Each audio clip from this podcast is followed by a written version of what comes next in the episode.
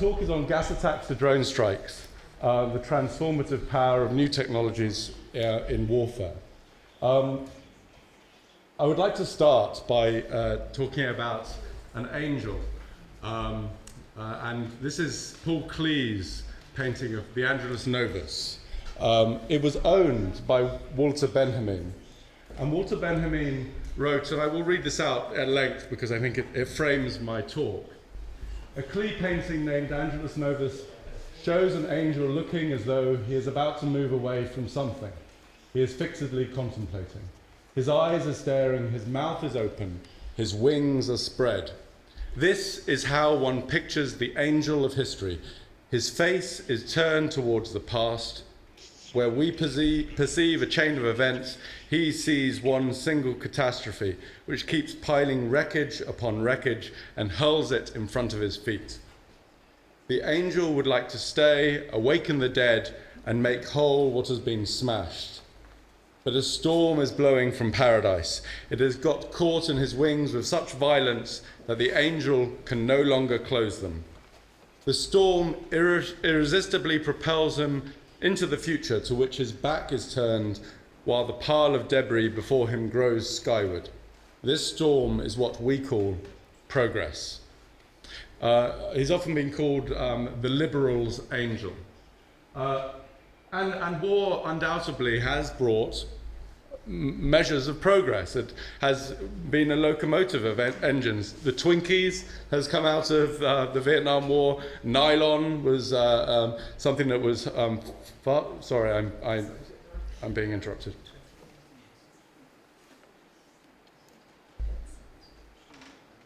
Would I like a headset? What to? Oh, that headset. Sorry. Oh, yeah. Sorry. Yeah, yeah, sorry. Okay. Um, so, uh, nylon was um, a, a, product uh, that came out of the Second World War. Uh, Tabasco sauce came out of the American Civil War. Uh, the slinky was a Second World War, uh, a Vietnam War invention. Um, and um, Tampax was used, um, came out of the First World War when nurses realized that the dressing they would mop up the soldier's blood also had another function. Um, but really, the angel sees harm, he doesn't see benefit. And so, what harm does he see? Well, we've talked about some of the harms today. War is the bringer of atrocity. The technological advances that enables the creation of mines, the creation of cluster munitions, and ultimately the bringer of all death the nuclear creation. Um, I, I see within that the idea of technology somehow being the most impersonal of additions into war. We fear the killer robots. At the moment, this last week, the United Nations discussed the possible banning, as we've heard, of killer robots. Why is this? Because this, this idea of this supernatural force, the force of which we are powerless against, um, has, has resonance deep within our hearts. And I think the imposition of a very powerful technology in warfare causes a dramatic shift. And I see in the angel the outstretched arms, I see a powerlessness that you see throughout the 20th century in warfare. You see it in Guantanamo, the outstretched arms of those who are, who are rendered entirely powerless, the outstretched arms in Vietnam, the outstretched arms of an Armenian genocide. And I see, and this is a motif, the form of the crucifixion as a very powerful illustration of humanity and inhumanity in war. Uh, now, the crucified soldier is one of the most resonant images of the First World War. The idea that the Germans captured a Canadian soldier and crucified him up against a tree or a barn door. And this was reinterpreted the French had a crucified soldier, the English had a crucified soldier, the Germans had a crucified soldier. Everyone had their own crucified soldier. And it became what is considered as black propaganda. But I wanted to know whether this propaganda that inspired memorials and inspired literature, and inspired films after the war, could it have had a root? Well, I think to go back to that root, I went to the 22nd of April 1915 Now, the 22nd of April 1915 was not the first time that poisonous gas was used. Poisonous gas was used beforehand on the Eastern Front. But it was a time when there was huge levels of casualties. We don't actually have pictures really of it, but this is an, an illustration, although actually the people who were really affected were French Algerians. But I think by virtue of their race, they're, they're, they're not written into history. But the, the imposition of the, the, the, the introduction of gas uh, into warfare, this terrible, um, uh, unexpected uh, bringer of death, had a tangible response. And I've read at length the letters of diaries of men who were, who were present in the region. And one of the things that they did, the recipients, the Allies, the Canadians, the French who were on the receiving end or heard about it, they responded viscerally and personally to an impersonal attack. And what they did is they started massacring German soldiers. This is just one thing. We had enough to do to take care of ourselves and our own wounded to bother about prisoners. The execution of German soldiers that, that followed the first use of gas in the First World War was quite profound.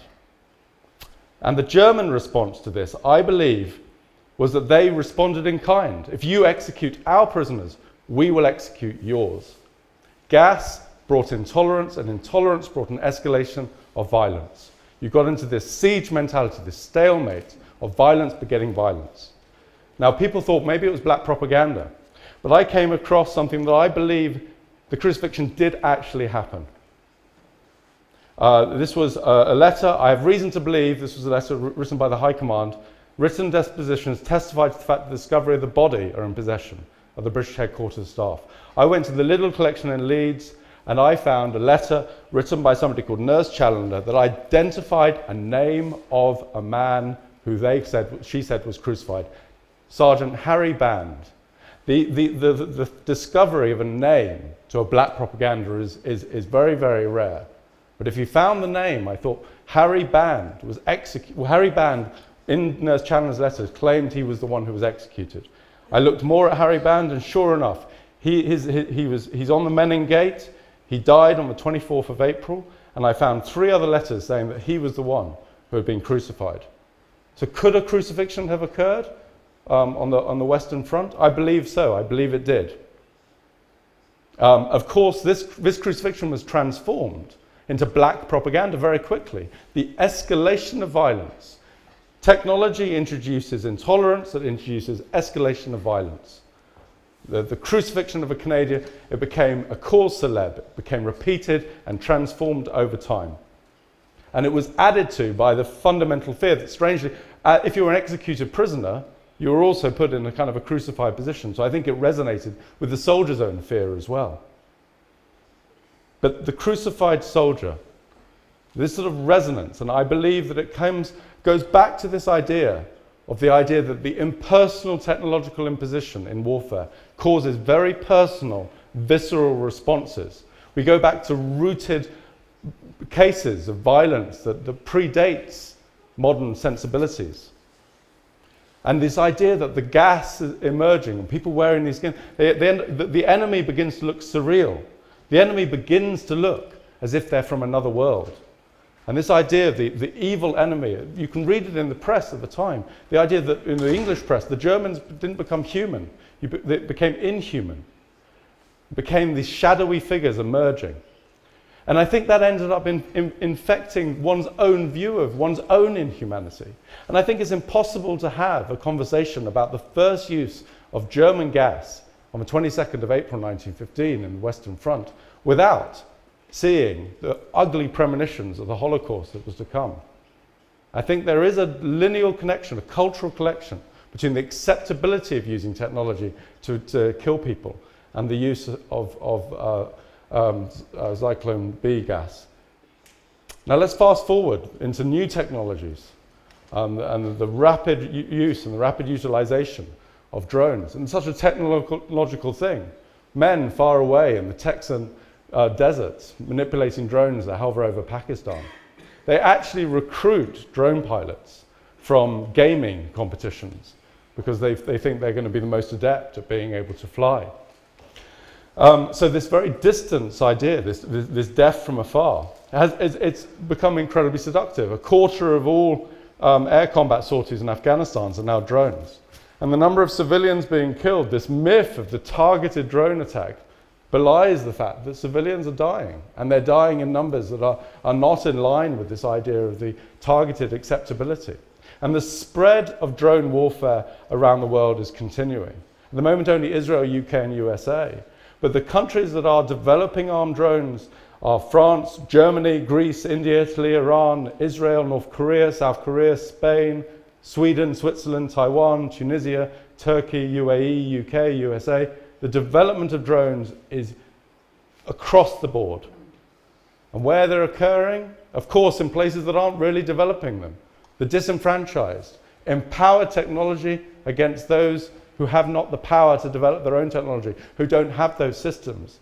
Egypt, Gaza, Iraq, Libya, Pakistan, Somalia, Yemen, Afghanistan. It's almost as if there's a war against the poor. And look at Yemen. Yemen, an incredibly impoverished country in many respects, a massive drone strikes, and the number of, of, of deaths you know, um, over time far exceeding. And by 2012, we're looking at you know, over one drone strike every day. And you can see people with, with sandals on their feet, the disempowered, looking as if death has come from above, like Thor with his thunderbolt. How do you respond to that? How indeed do you respond to the impersonal attack? Well, you, you res- re- um, respond by personal anger, the burning of the flag. And most horrifically in 2012, this happened the crucifixion again the belief that this man was a drone operator who had called through a strike. And this idea, I think this is, it, it, this, this is the natural consequence of the imposition of putting new technological impacts into places where people feel disempowered. It, we can see the same thing happening in, in Pakistan. This idea, this conceit that civilians are somehow not killed by drones. 416 civilians uh, been killed by drones. Around 200 children have died at drone attacks in Pakistan. And, and, and 451 covert drone strikes by the US military. And the correlation between suicide bombings and drone strikes is very strong.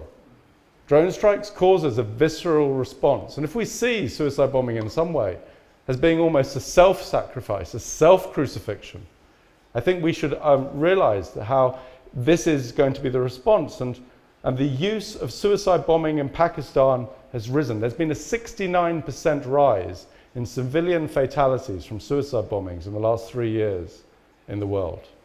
And mass has become probably one of the most impactful uh, um, weapons being used out there. The, the, the self sacrifice, the, the, bombing of the self. Our IEDs and suicide bombs now account for 71% of all casualties of explosive weapon uses in the world.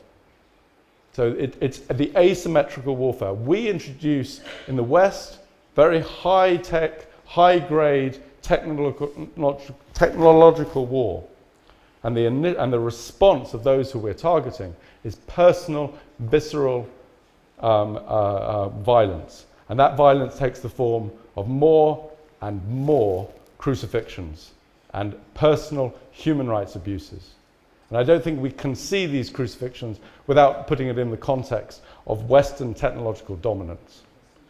And so I would end saying that I believe the Angelus Novus, what, what, where, where the Angelus Novus sees progress, we should see the, the, the way in which that progress subverts and challenges and causes greater violence. And I'd like to end on Tacitus. And he says, We create a desert and we call it peace. And this is the fundamental danger, is we think that by imposing technological warfare, we will somehow make a quicker end to war. But I think what we end up do, doing is fueling the fires of intolerance and uh, violence. Thank you.